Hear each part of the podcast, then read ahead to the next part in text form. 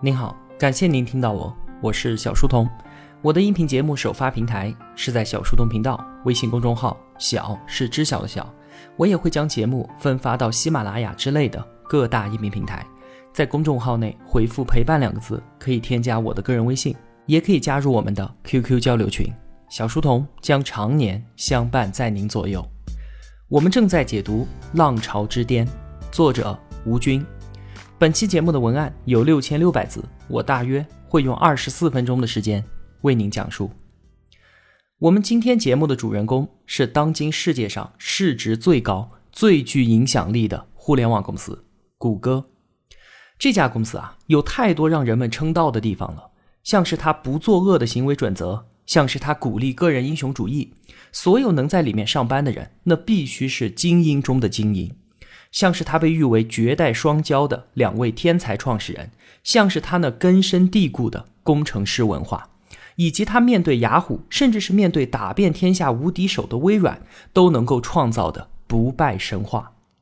吴军博士呢？他从二零零二年就供职于谷歌，直到二零一零年去腾讯当副总裁，所以他在谷歌待了整整八年时间。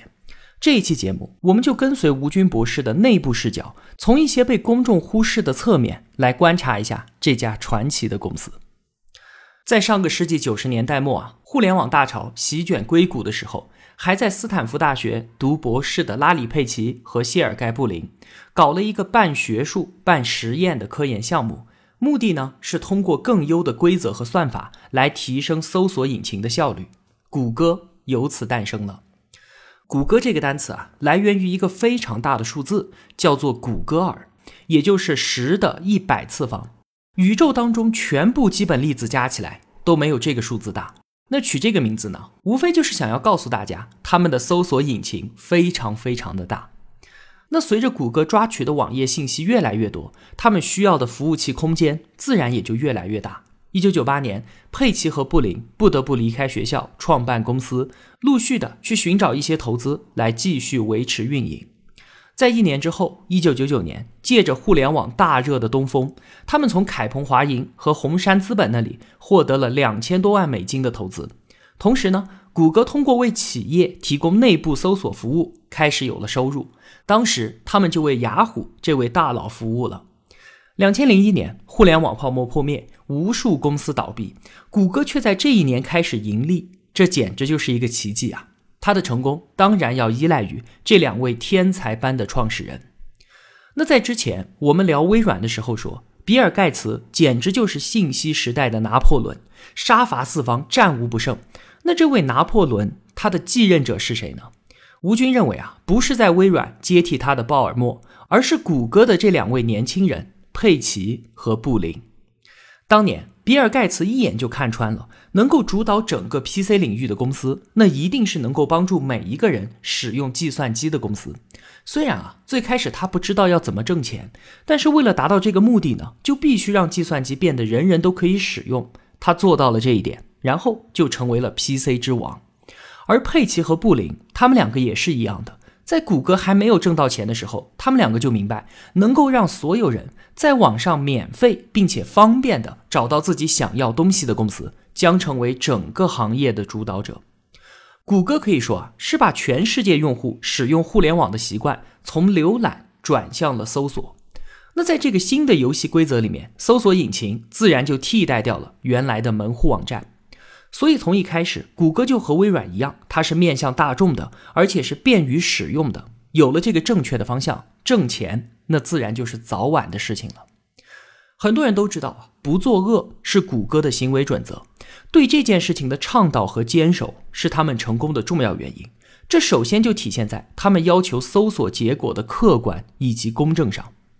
当谷歌的搜索引擎变得非常流行之后呢，很多公司都来找他们，愿意花点钱把自己的搜索排名往前提。但是谷歌坚决不做这个生意。他们想了一个变通的办法，就是网页排名依然保持客观，然后我在网页的其他地方嵌入付费广告，而且注明这可是广告商的连接。这在当时铺天盖地都是弹出式广告的互联网上，简直就是一股清流。这样的做法，在别人看来，那真的是愚蠢至极。这本来是商家高兴自己赚钱，这样两全其美的事情，可是佩奇和布林认为啊，用户相信我们提供的信息，完全是因为这是我们用最好的算法所生成的客观公正，并且没有受到金钱影响的结果。我们就算要展示广告，也要尽量让广告和查询结果相关，并且注明这个是广告。我们的信条就是要让每一个人都能访问到最好的信息，而不只是广告商提供的信息。他在商业模式上的选择啊，时刻都面临着这样的争议，就是为什么我不拿更多的钱呢？但正是因为谷歌的价值观，什么是对的，什么是错的，成为了上上下下所有人一种自然的共识，这才使得他变成了改变互联网商业模式的人，而没有沦为一家平庸的公司。在物欲横流、尔虞我诈的商业竞争当中，能够提倡不作恶，不采用非正常手段，与对手公平竞争。这确实是令人敬佩的。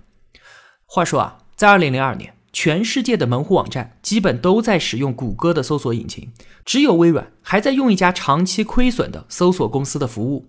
当时啊，这家公司的市值只有巅峰时期的百分之一，一亿美金都不到。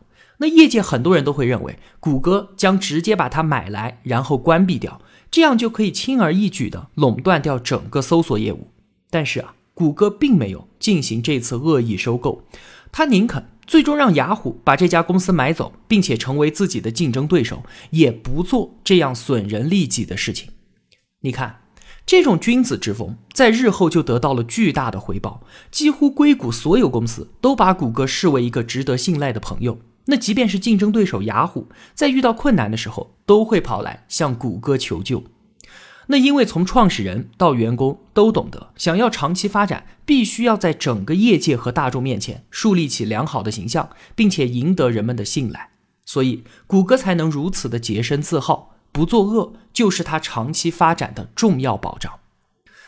那关于这家公司，令我印象最深的是它的用人策略。谷歌的高层曾经直言不讳地宣称：“我们只需要天才。”那在我们中国的意识形态当中啊，认为个人的力量是非常有限的，我们更加看重集体的力量。因此呢，个人要坚决服从组织，不挑剔，不任性，踏实工作，默默奉献，对吧？那这样的团队精神影响了我们几代人。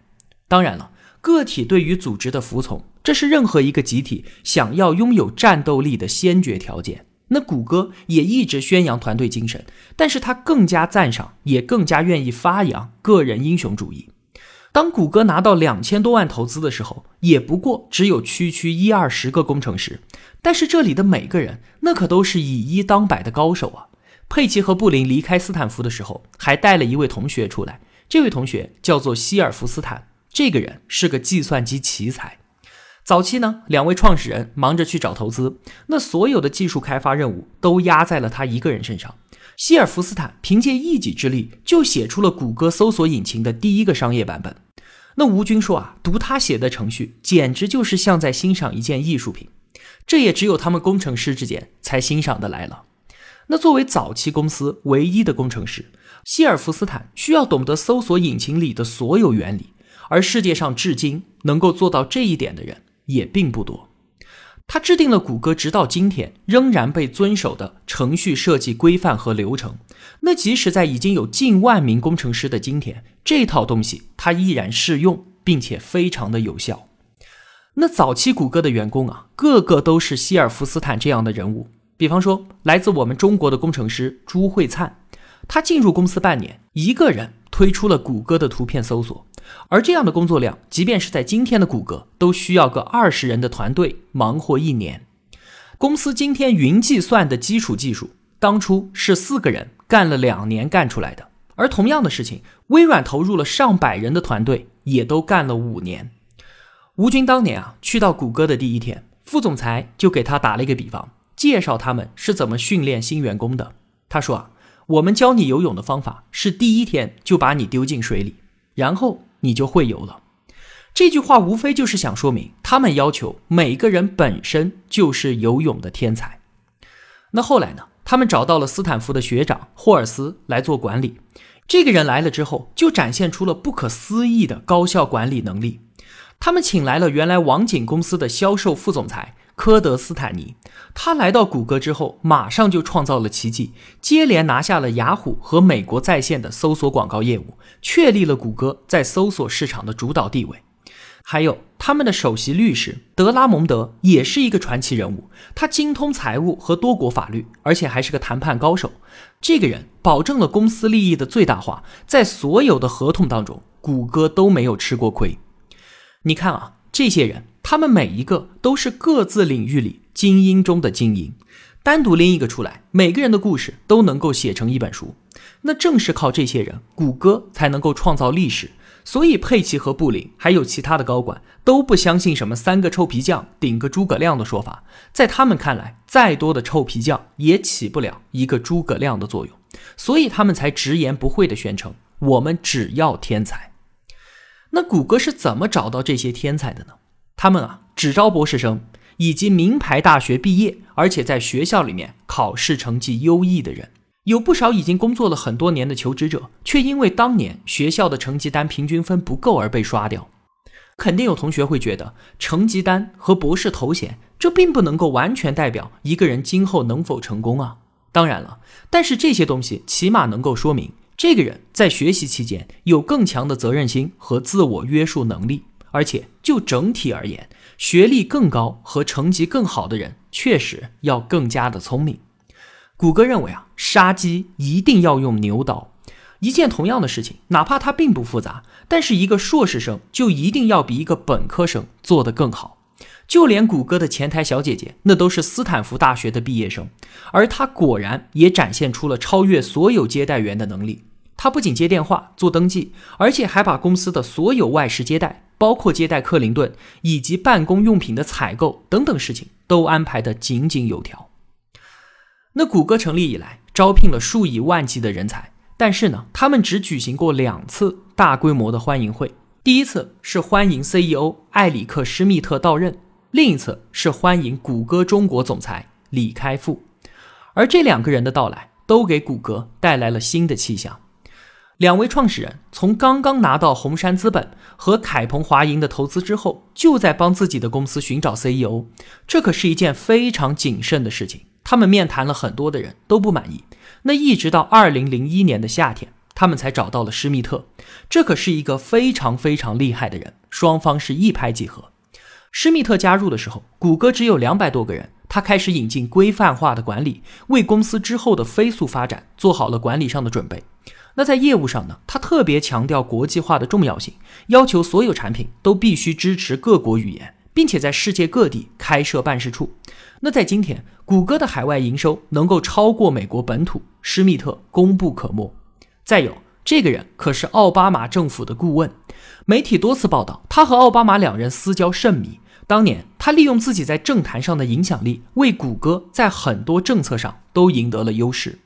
那在施密特的手上，谷歌从一家开发很酷产品的小公司，彻底的成长为了一家大型跨国企业。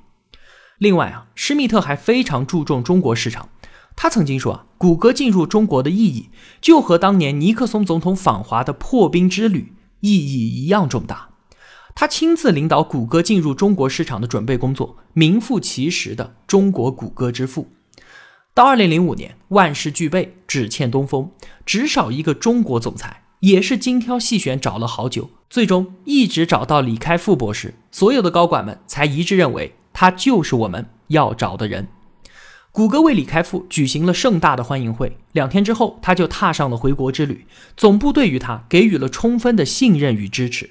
那不管是研发中心的选址，还是招聘工程师的方式，都是遵照李开复的意见，改变了公司原有的想法。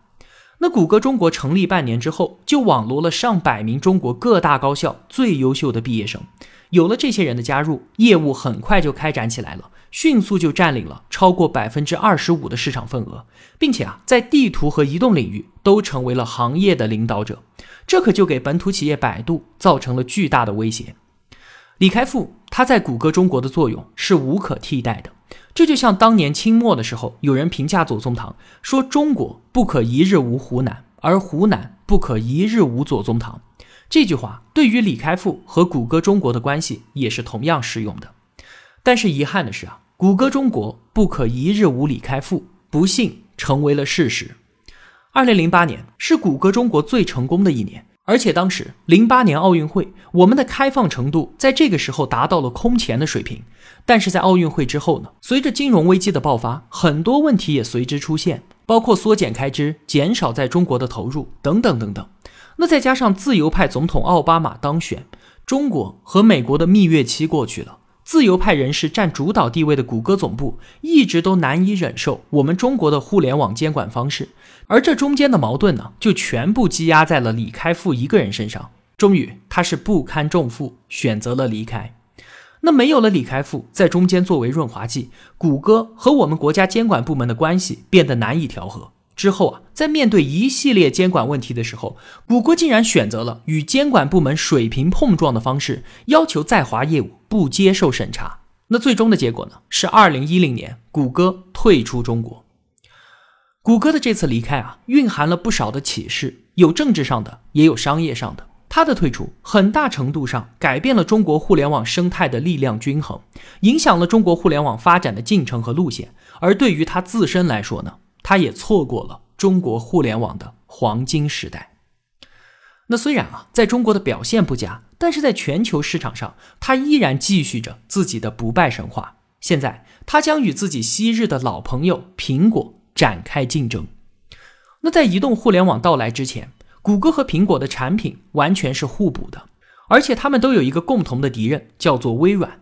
当时啊，两家关系真的是好到穿一条裤子都嫌肥，甚至美国政府里的一些人都说要调查一下这两个家伙是不是在合伙搞垄断。而当这两个好朋友都进入到智能手机领域之后，情况就完全不同了。昔日的盟友分道扬镳，倒戈相向。那受过良好教育的佩奇、布林和施密特，他们都是非常体面的绅士。在公共场合总是夸奖乔布斯，而素来我行我素，甚至连自己的合伙人都能够欺骗的乔布斯，则从来都不掩饰要把对手置之死地的决心。整个 IT 行业的格局从之前的温泰尔也就是 Windows 加上英特尔，转向了移动互联网的新时代。手机操作系统那自然是竞争的焦点。我们可以把这一次竞争当做是上次 Mac 系统与 Windows 系统之争的延续。只是呢，这次微软的位置换成了谷歌，那苹果呢，还是先拔头筹。零七年 iPhone 上市，大获成功。当时啊，谷歌已经做出了第一代的安卓手机，但是相比于 iPhone 来说，简直就像个玩具。他们否定掉了自己多年来的努力，全部推倒重来。同年底，谷歌成立了安卓联盟，手机领域的世纪大战正式拉开序幕。那苹果呢，还是保留着二十年前的基因，依然是把硬件和软件捆绑在一起，想把产业链从头吃到尾。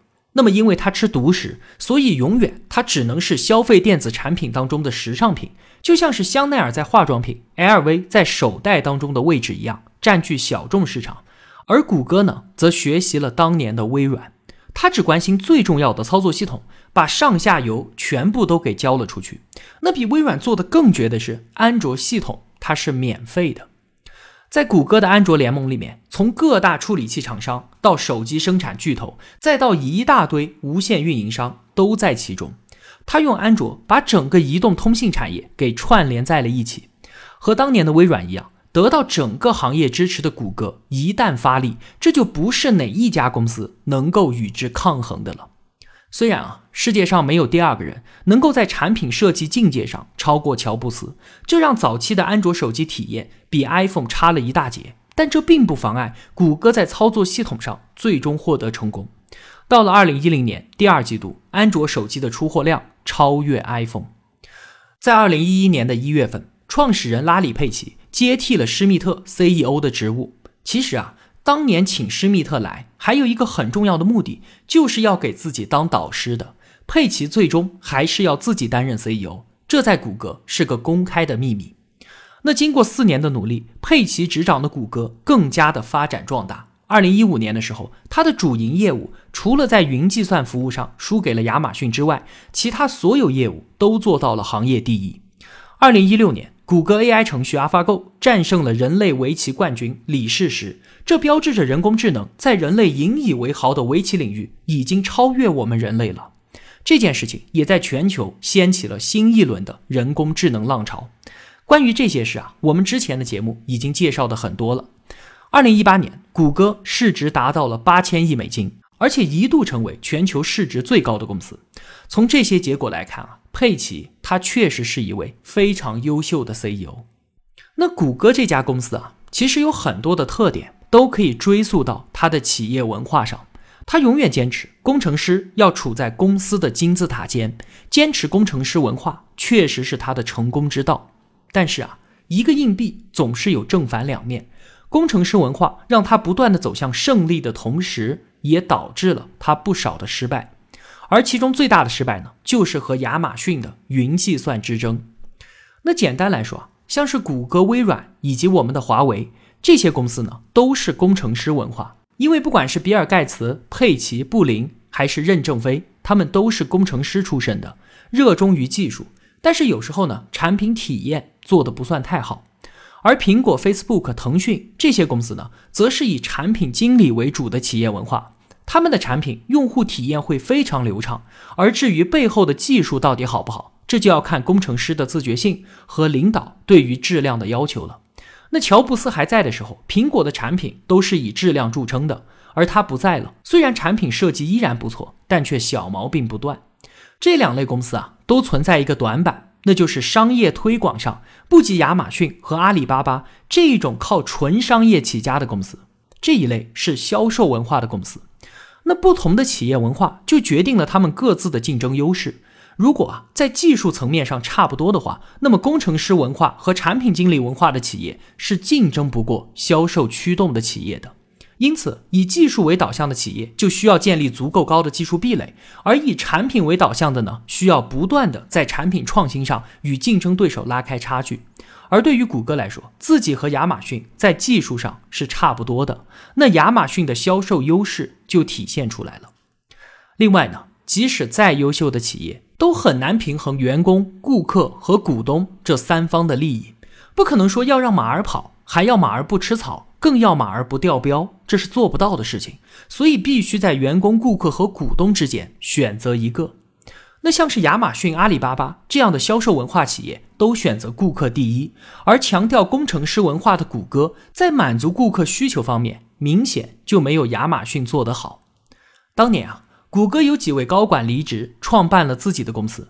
按理说，他们应该选择自己老东家的云服务吧？可是并没有，人家都选择了亚马逊的。这确实很能说明问题了。那谷歌为了解决这个问题，专门聘请了销售出身的副总裁管理云计算业务。但是这位副总裁在用尽了各种办法之后，依然没有办法调动工程师团队，按照他的意愿开发新的服务和改进现有的服务。最后呢，这位带着销售基因的领导，因为没有办法融入到谷歌的工程师文化而辞职。那除了他之外，还有一些外来的高管都难以在谷歌生存，这也显示出了谷歌固步自封的一面。而正是因为过度强调工程师的基因和文化，很多原本很有前途的项目，比方说谷歌眼镜和人工智能，都只开花不结果。谷歌依靠纯正的工程师文化和技术基因起家，但是呢，也因为这个基因过于强大，令他现在缺乏灵活性，也缺乏在新领域之内的适应性。不管怎样，还是祝愿这家年轻的、充满创新力的公司能够继续开创美好的未来。好了，今天就和同学们分享这么多了。如果我有帮助到您，也希望您愿意帮助我。一个人能够走多远，关键在于与谁同行。我用跨越山海的一路相伴，希望得到您用金钱的称赞。我是小书童，我在小书童频道与您不见不散。